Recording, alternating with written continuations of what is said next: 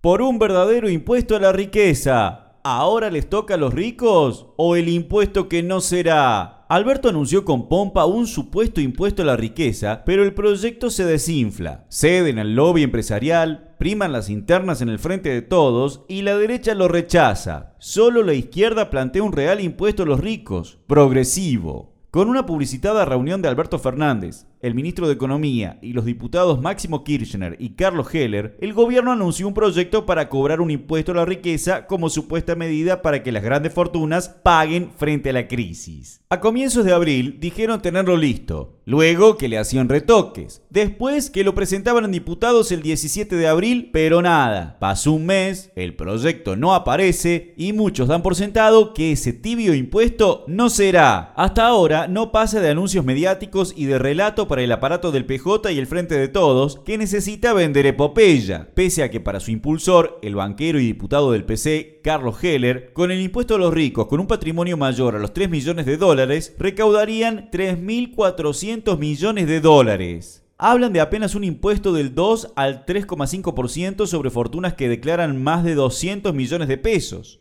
Heller calcula que alcanzaría a 12.000 personas sobre 45 millones de argentinos y aclaró que si el corte para pagarlo ponían en 2 millones de dólares, el número de ricos alcanzados casi se triplica, hasta 32.000 personas. Pero este falso comunista no se quiere meter mucho con el capital y, junto a Máximo Kirchner, reducen todo lo posible el total de empresarios, banqueros y sojeros que podrían tocar. Ni Robin Hood ni combatir al capital. No se vaya a pensar que el PJ de Alberto y los K esté combatiendo al capital como coreaba la ya histórica marcha justicialista. En verdad, lejos de combatir al capital, hablan de un impuesto por única vez y aún así los dueños de Argentina pegan el grito y hacen lobby con políticos del PRO y la UCR, economistas como Expert o Pratt Guy y burócratas de la CGT como Barrio Nuevo, el que dijo que en este país nadie hace la plata trabajando. Se escandalizan cuando apenas se alcanzaría al 0,08% de la población económica activa y tan solo al 1,1% de quienes pagan el impuesto a los bienes personales, una ínfima parte de los ricachones del país, en su mayoría de empresas extranjerizadas. Al contrario, estos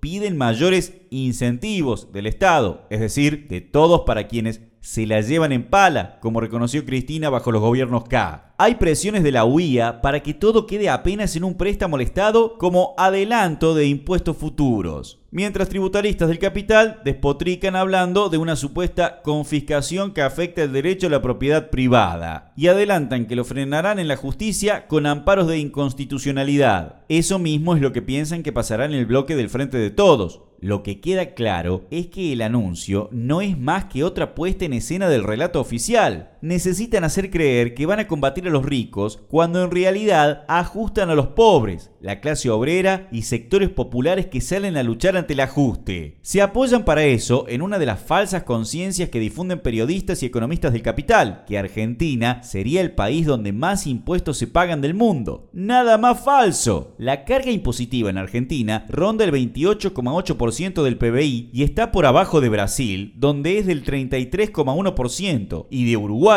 con el 29,2% del PBI. El promedio de la Unión Europea es del 38% del PBI y si se compara con los países nórdicos, en Suecia es del 44,3%, Finlandia 42,3% y en Dinamarca es del 45,7%. Incluso en la OCDE, el Club de Países Ricos al que Argentina quiere ingresar, la carga impositiva promedio es del 34,2% del PBI. ¿Quién les pone el cascabel a los ricos? Pero aquí no solo pagan menos impuestos, sino que buena parte de esas fortunas están en el extranjero y no pueden tocarlas los supuestos sabuesos de la AFIP. Solo en abril de este año, gracias a informes de la OCDE, la AFIP detectó casi mil cuentas de argentinos en el exterior sin declarar, que sumarían 2.600 millones de dólares. Pero se dice que hay más de 100.000 cuentas en el paquete que les llegó a la FIP, de capitalistas argentinos que atesoran en el extranjero más de 400 mil millones de dólares. Es decir, se fugaron mucho más que un PBI entero.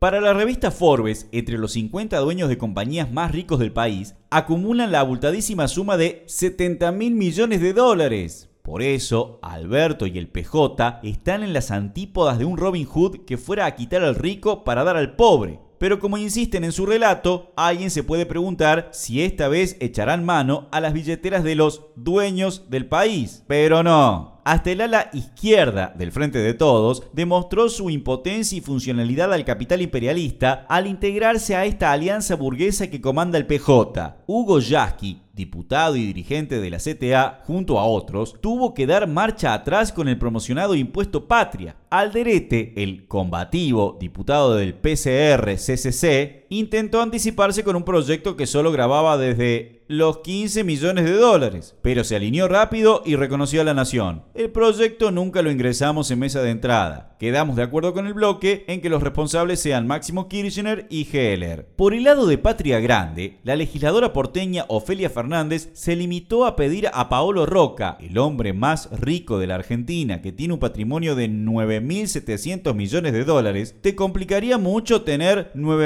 9.699, Paolo? Nada. Hasta ahí llegó esta corriente adaptada al sistema. Solo en la izquierda planteamos impuestos progresivos. Para la revista Mercado, que hace el ranking de las mil mayores empresas de Argentina, el acumulado en ventas superó los 9.4 billones de pesos en 2018, pero hay gran concentración y las 41 empresas líderes, apenas el 4% del ranking, acumularon el 40% de las ventas o ingresos registrados por más de 3.7 billones de pesos. A su vez, solo 20 de las mayores 50 empresas son de capital mayormente nacional. El resto son compañías multinacionales o de capital mayoritario extranjero. Entre las 10 que más ganaron están Cablevisión, Banco Nación, IPF, Mercado Libre, IRSA, Central Puerto, Banco Macro, Dreyfus, Santander Río y Ternium, ex Siderar, sumando 373 mil millones de pesos de ganancias en 2018. En cuanto a los ingresos, entre 37 bancos privados extranjeros y públicos sumaron más de 1.07 billones de pesos. Aquí también hay alta concentración, ya que solo los 10 primeros, el Nación, Provincia, Santander, Macro, Francés, Galicia, HSBC, ICBC, Credicop y el Ciudad, sumaron 780 mil millones de pesos en ingresos. En cuanto a la rentabilidad, la banca da envidia, ya que casi la duplicó en 2018. Seguramente al esto, estarás tan indignado como uno al investigar para hacer esta nota, porque lo cierto del supuesto impuesto a los ricos es que no serían ni las migajas que puedan caer del banquete del capital imperialista, que controla la economía de una Argentina semicolonial. Plata hay y mucha, pero el gobierno no ajusta las billonarias ganancias de las corporaciones, bancos, energéticas, privatizadas, agrarias o alimenticias. Tampoco graba la timba financiera y bursátil, apenas una aspirina y por única vez al cáncer capitalista. Solo desde la izquierda proponemos un verdadero impuesto progresivo a la riqueza. Así lo plantea el proyecto de diputados del FIT Unidad presentado en el Congreso, al plantear un impuesto extraordinario a los grandes patrimonios para quienes superen los 100 millones de pesos. Es decir, una base imponible mucho más alta y con tasas a pagar del 5 al 10 y el 15%. Los socialistas del MST planteamos, como propuesta de fondo para una reforma impositiva progresiva, que esos impuestos sean de forma permanente, junto a la necesidad de abolir el impuesto al salario y eliminar el IVA de la canasta familiar. Para acabar con la evasión y la ilusión impositiva, se debe auditar y ejercer control social a través de comisiones de trabajadores, profesionales y consumidores sobre los libros contables, cuentas bancarias y activos empresarios, además de poner la lupa en los paraísos fiscales y cuentas offshore, para evitar que fuguen